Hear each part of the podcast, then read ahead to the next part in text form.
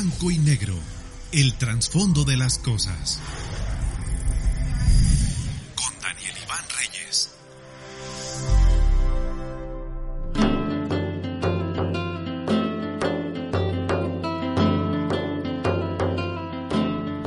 Arquímedes, el gran matemático de la antigüedad, solía decir, denme un punto de apoyo y moveré al mundo, refiriéndose a cómo con un punto de apoyo y la adecuada palanca es posible llegar a mover un objeto tan grande y pesado como nuestro planeta. Obviamente, Arquímedes dijo esto entendiendo que no existe tal punto de apoyo, pero lo dijo como una hipérbole, extremando el ejemplo a extremos de que se entienda el poder de la palanca.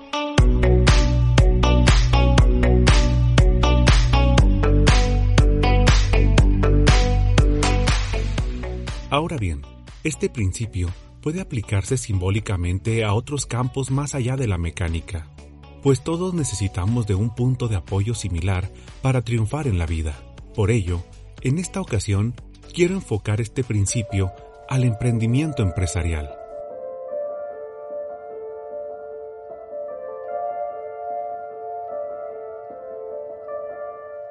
Las sociedades necesitan empresas, pues son la herramienta más poderosa para generar riqueza y por lo tanto el bienestar en las comunidades.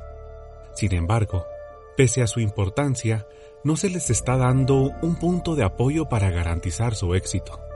Por ejemplo, las estadísticas de mi país revelan que entre un 65 y un 80% de las nuevas empresas quebrarán antes de 5 años por ingresos insuficientes para afrontar sus gastos.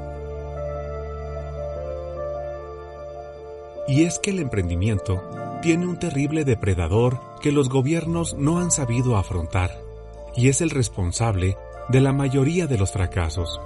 Me refiero a la carencia de un lugar físico para comenzar un negocio. Por eso, las grandes empresas de hoy tienen como denominador común haber comenzado hace 30 o 40 años en el garage de una casa, en un sencillo espacio que padres o abuelos prestaron para montar el naciente negocio. Y entonces, sin la presión de la renta, fueron madurando hasta consolidarse y convertirse en grandes empresas. En muchos casos, las rentas suelen ser carísimas, y por ello son uno de los depredadores más feroces del emprendimiento, pues cuando una empresa nace en un lugar rentado, primero debe generar utilidades para pagar el alquiler, luego los sueldos, las materias primas, la energía, el agua y servicios similares, y al último, y solo al último, lo que sobre será la utilidad para el emprendedor. Los gastos directos de la empresa son más o menos manejables, pero la renta suele implicar un gasto enorme, mayor muchas veces que los de los sueldos y los insumos juntos.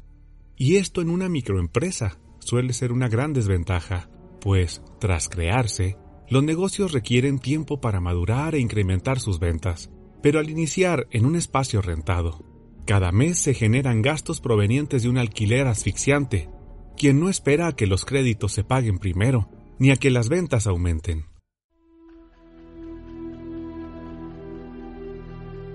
No obstante, imagine la ventaja de iniciar una empresa sin gastos de alquiler. Obviamente, sus posibilidades de éxito se multiplicarían exponencialmente. Sin esa enorme presión, un nuevo negocio puede darse el lujo de persistir un año, dos, tres o más hasta volverla autosuficiente. He visto cómo el emprendedor puede navegar contracorriente, afrontando impuestos y gastos, pero lo que más escucho cuando una microempresa quiebra es que la renta ya no les permitió resistir más tiempo sin la adecuada respuesta de los clientes. Así pues, si las estadísticas nos muestran que los primeros cinco años de la empresa son críticos para su éxito, entonces ese es el tiempo mínimo que debemos darles soporte. Por eso hemos oído de tantas empresas que comenzaron en un garage, y ese pequeño gran detalle ha sido la diferencia. Por todo lo anterior, un gobierno inteligente debe incentivar la economía local impulsando la creación de nuevas empresas, y para ello es conveniente comenzar con espacios adecuados para este fin. Hablo específicamente de construir, con costo al erario, oficinas, locales comerciales y naves industriales, con la finalidad de prestarles a emprendedores estos edificios durante un mínimo de cinco años, que como ya mencioné, es el lapso donde más requiere apoyo la empresa. De esta forma, aumentaremos la probabilidad de éxito de la empresa, generaremos empleo, mayor comercio y todo esto mientras la empresa nace, se estabiliza y madura sin preocupaciones excesivas como suele pasarles. Y ya transcurrido este periodo, el local puede ser vendido al usuario o bien transferirse a un nuevo emprendedor.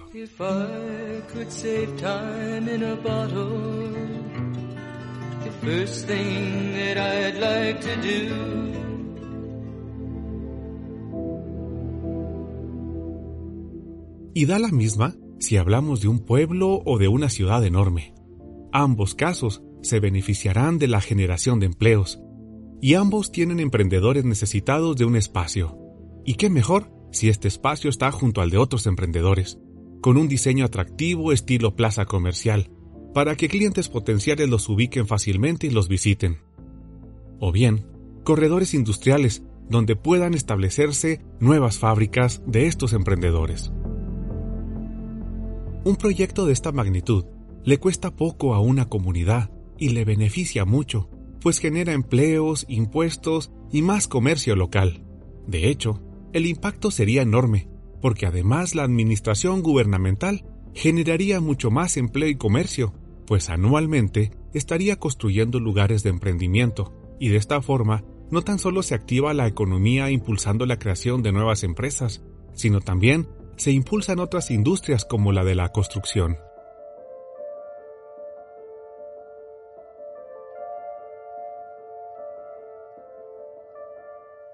En definitiva, este tipo de estrategias son más productivas que simplemente realizar ferias y exposiciones, cursos o que incluso tener una robusta Secretaría de Economía, quien suele consumir una gran parte de su presupuesto en los sueldos de los burócratas. Y bueno, todo aporta. Es bueno tener ferias y exposiciones comerciales, pero primero lo primero. La empresa no puede estar al desamparo durante su etapa más crítica del nacimiento y de sus primeros pasos. Está más que demostrado el poder de la colectividad, y una ciudad inteligente debe contar con este tipo de espacios en préstamo. Es tarea gubernamental allanar el camino a la empresa, pues es ella quien genera el bienestar buscado por todos a través de los empleos y el comercio que genera. Actualmente, la tendencia mundial es agruparnos en megaciudades. La gente huye de comunidades pequeñas por la falta de empleo, servicios y oportunidades. Pero esto no tiene que ser así. El efecto se puede revertir, pues de hecho, donde más sencillo es implementar estas estrategias es precisamente en las comunidades pequeñas, como en los pueblos, donde suelen sobrar terrenos baratos por doquier. Incluso, estas comunidades podrían trabajar en atraer emprendedores a su región a cambio de espacios como los recién descritos en préstamo. Todo esto potencia la economía y en lugar de que las personas de las comunidades pequeñas migren a las ciudades grandes, el flujo se invertiría trayendo más bienestar social, ambiental y por supuesto económico. Estás escuchando Blanco y Negro con Daniel Iván Reyes.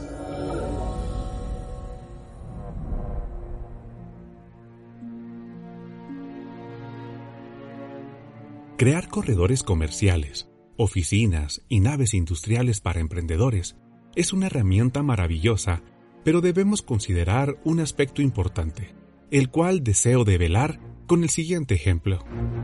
Si mis hijas me pidieran comprarles el modelo más reciente de iPhone, no respondería como quizá la mayoría lo haría. ¿Un iPhone? No, eso cuesta mucho. No, no nos sabrían cuidarlo. Es más, ni yo tengo la versión más moderna. Claro que no, no se los compraré. En mi caso, yo preguntaría, ¿cuál sería el uso que le van a dar? ¿Pueden recuperar el costo con el uso que le van a dar? Si ellas me dijeran simplemente algo como, mira, tenemos un plan de fotografiar la cascada de Basasiachi y vender los retratos en cuadros para hoteles.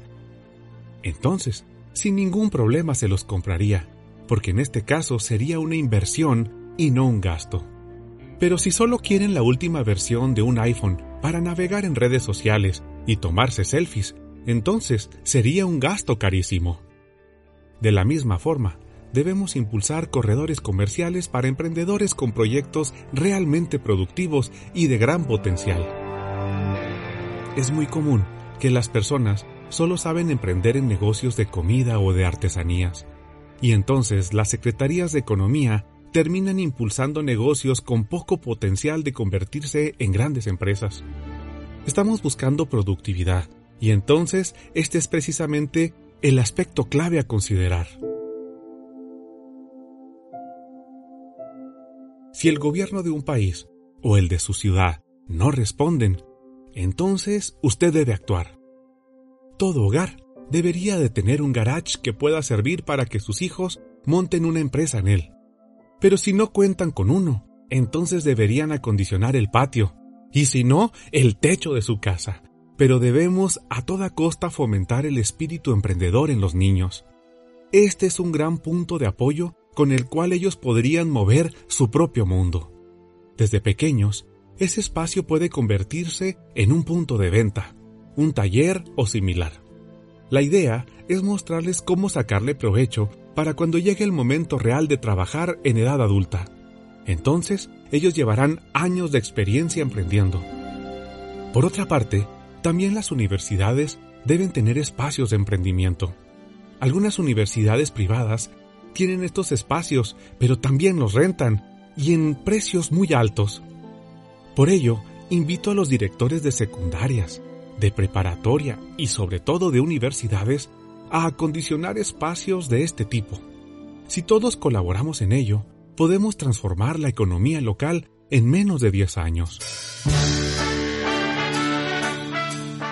Visto a blanco y negro, este es el trasfondo del éxito de las micro y pequeñas empresas.